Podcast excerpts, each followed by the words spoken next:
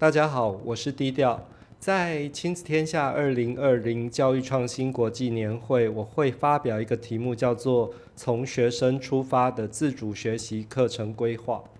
呃，为什么我会定这个题目呢？因为其实最早之前教我讲的是线上学习，哈。那我觉得说，诶，既然今天这个年会的主题比较偏向自主学习，所以我就跟亲子天下拜托，让我换一下题目，也谢谢他们愿意答应。那在这一次的分享里面呢，我会去说我们目前在高雄市推动的自主学习预修六堂课。可是我在讲这个东西的时候呢，我一直希望能够有一个架构，用这个架构把我们的课放进去。而且这个架构最好是一个比较有国际观的。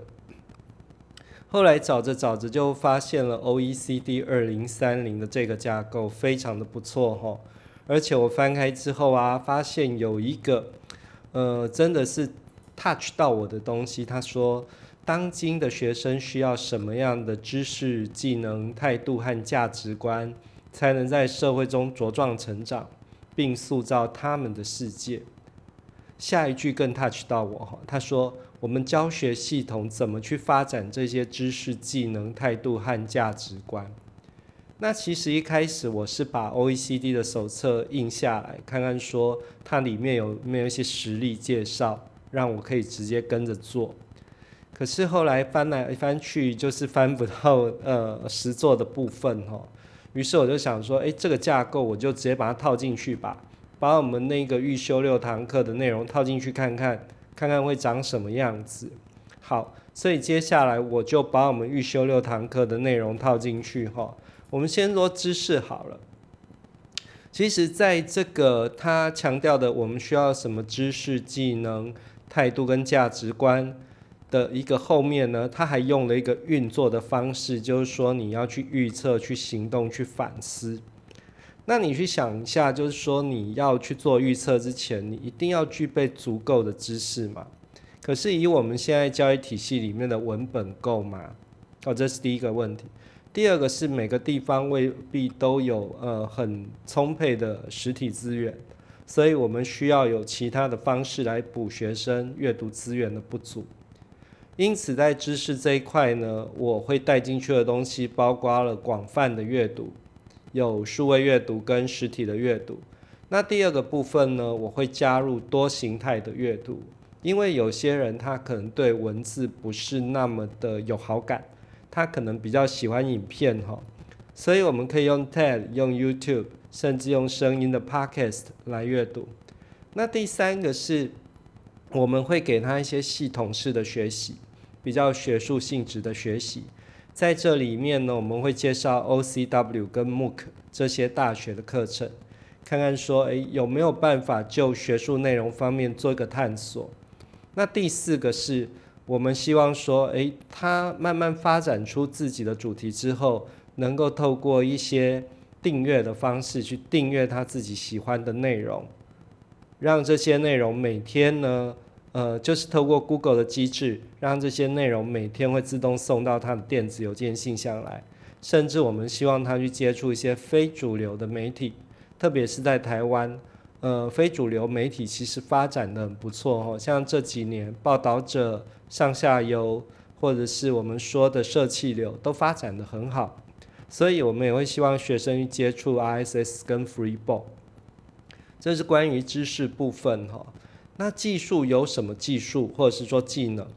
呃，技能的部分，我们希望学生学会数位阅读，因为借由数位阅读，它可以去克服实体资源的落差。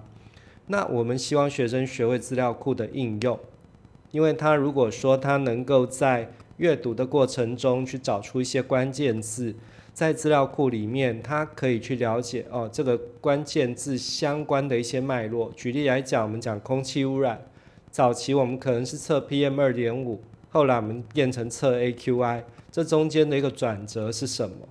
然后跟空气污染相关的还有什么？可能还包括疾病，可能还包括节能，这些都可以在资料库里面哦去旁征博引得到。那第三个是我们希望学员学会呃在文章里面抓取关键字，因为以后不管你是要搜寻。你要使用资料库，要订阅资讯，你都必须要会抓关键字，并且呢，能够用心智图把这些关键字把它结合起来。为什么这样说哈？例如说，我两个两篇文章里面都有有关于空气污染这一个关键字，好了，就空污这个关键字。可是两篇文章空污连接的内容可能不一样。大家如果用过心智图，会知道它是一个知识节点的概念。它的上层有东西，或是下层有东西，甚至是上下层都连接一些内容。那我们把在不同的心智图里面同一个关键字，把它结合起来，其实我们就可以对这个关键字有更多的了解，因为我们可以得到更多不同的连接。这个是我们为什么要用心智图去组织关键字的一个非常重要的原因哈。另外一个是透过线上课程学习。我们刚刚说了，为什么要让学生去接触 OCW 跟 MOOC？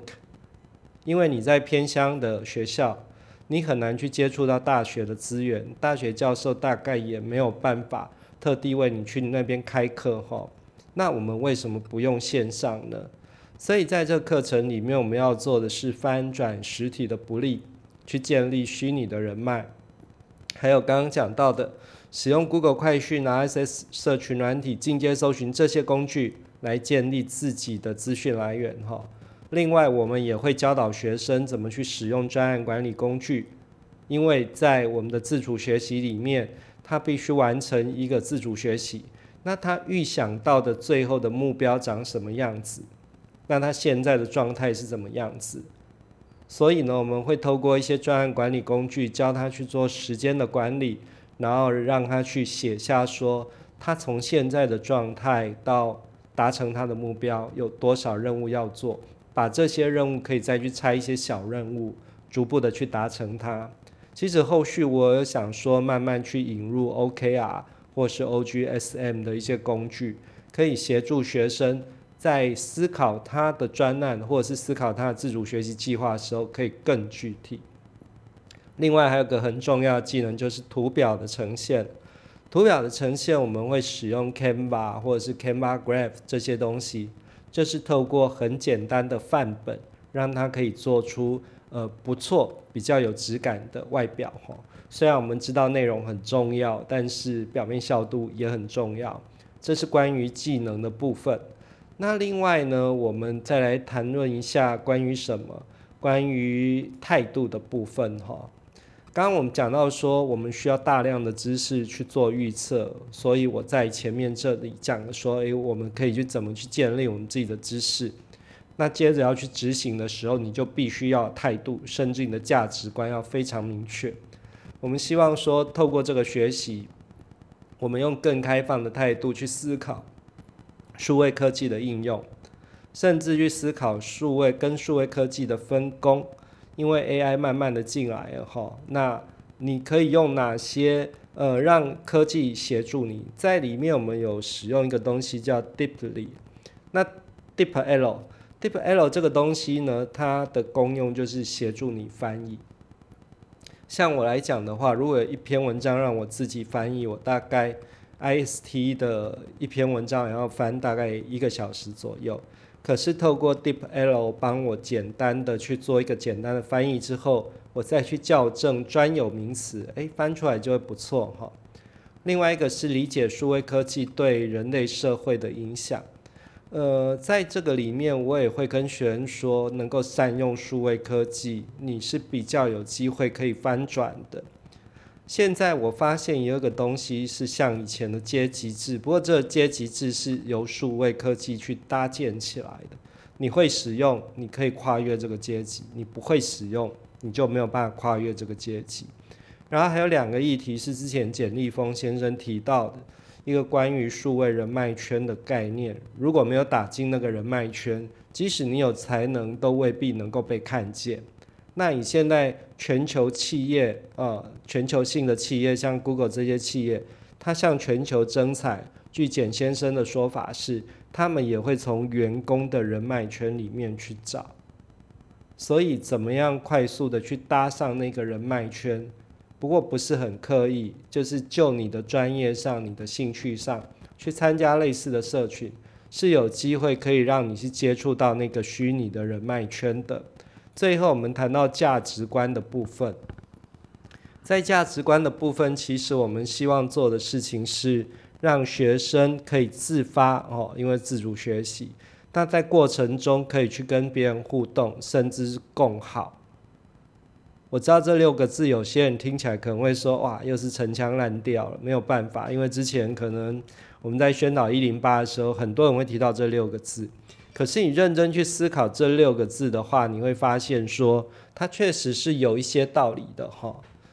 在未来的世界里面，你自己要能够学习你自己想要学的东西，你必须跟人家去做一个协同合作，这样才有办法去实现让社会更好的这个想望。那另外，在我们的课程中，我们除了主学习，也有一些副学习。这些副学习呢，就是。我们会用一些全球议题，然后台湾可以做的部分，我们来带着学生思考，也就是希望说，让学生知道说，我们在任何一个地方都可以善尽地球公民的责任，用更好的能力造福更多的人。好，回到最后一点哈，我再把预测、行动跟反思帮大家整理一下。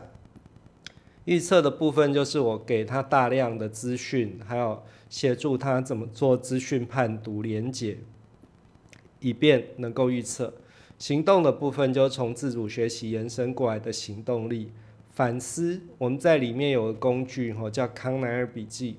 康奈尔笔记里面提到说，呃，在这个课程学习里面，我注意到，我想到，我很喜欢，我想问，我跟学生说，这是面对你自己的一个好方式，哈，你必须问个好问题。